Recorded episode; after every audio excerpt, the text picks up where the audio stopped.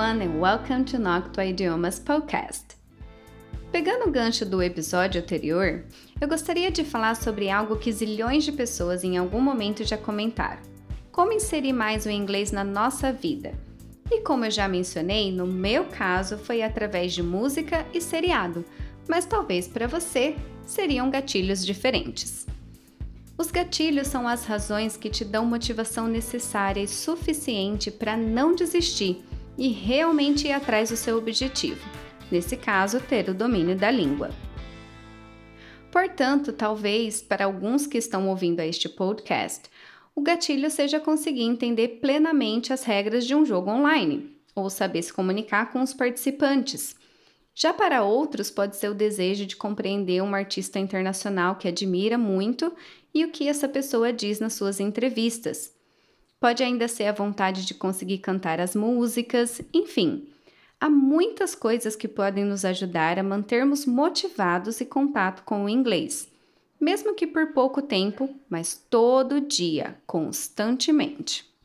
Precisamos aproveitar toda essa vantagem que temos com a tecnologia atualmente e trazê-las a nosso favor usando e abusando de ferramentas como podcasts, vídeos, música, filme, seriado ou ainda inserindo o inglês na nossa rotina através das mídias sociais, vendo perfis de Instagrams internacionais, por exemplo. Podemos também configurar nosso computador e o nosso celular para a língua inglesa e assim associar as palavras com os ícones que já nos são familiares e assim ir gradativamente aumentando nossa bagagem de vocabulário do idioma. E uma coisa é fato: quanto mais você se expõe ao idioma, mais rápido você chega ao domínio. E eu não estou te garantindo fluência em poucas semanas, mas estou reforçando a ideia de que precisamos nos expor mais se quisermos ter o domínio da língua em menos tempo que provavelmente teríamos se o nosso contato com a língua fosse apenas uma ou duas vezes na semana, que é o que acontece com a maioria das pessoas que fazem curso e não continuam os seus estudos e o contato com o inglês nos demais dias. Tampouco estou dizendo que será super fácil. Isso requer muito esforço e muita força de vontade. No começo vai parecer chato, quase impossível, você vai ter vontade de desistir, mas nenhum hábito começa assim do nada e você consegue automaticamente chegar naquele objetivo. É se expondo várias vezes, repetindo as ações diariamente, que em algum momento elas se tornam automáticas e mais tranquilas de serem executadas. E o mesmo acontece quando quer ser fluente em uma língua. Não queira dar saltos ou pegar atalhos. É um dia de cada vez, um passo de cada vez, mas constantemente. A duração entre o seu primeiro passo e o alcance do seu objetivo depende principalmente do quanto você caminha, por dia, todo dia.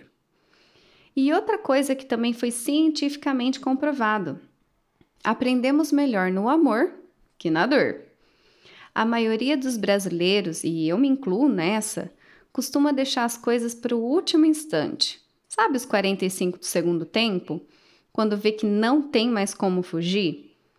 Mas não espere quase se afogar, perder o emprego, perder aquela oportunidade maravilhosa de viajar para fora, para só então começar a aprender o inglês.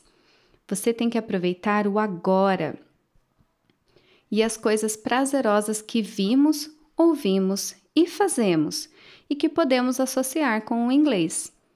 Aprenda se divertindo, dançando, cantando e se encantando com os filmes, conversando com um gringo quando dá a chance através do jogo, anotando tudo que você viu ou ouviu num caderninho que fez naquele capricho só para isso e também, é claro, evolua através de livros, artigos, entrevistas, notícias, enfim.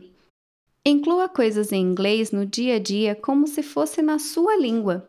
Se possível, junto a um estudo guiado com alguém mais experiente, que entende do assunto e consegue te passar o conteúdo de maneira clara, leve, objetiva e eficaz.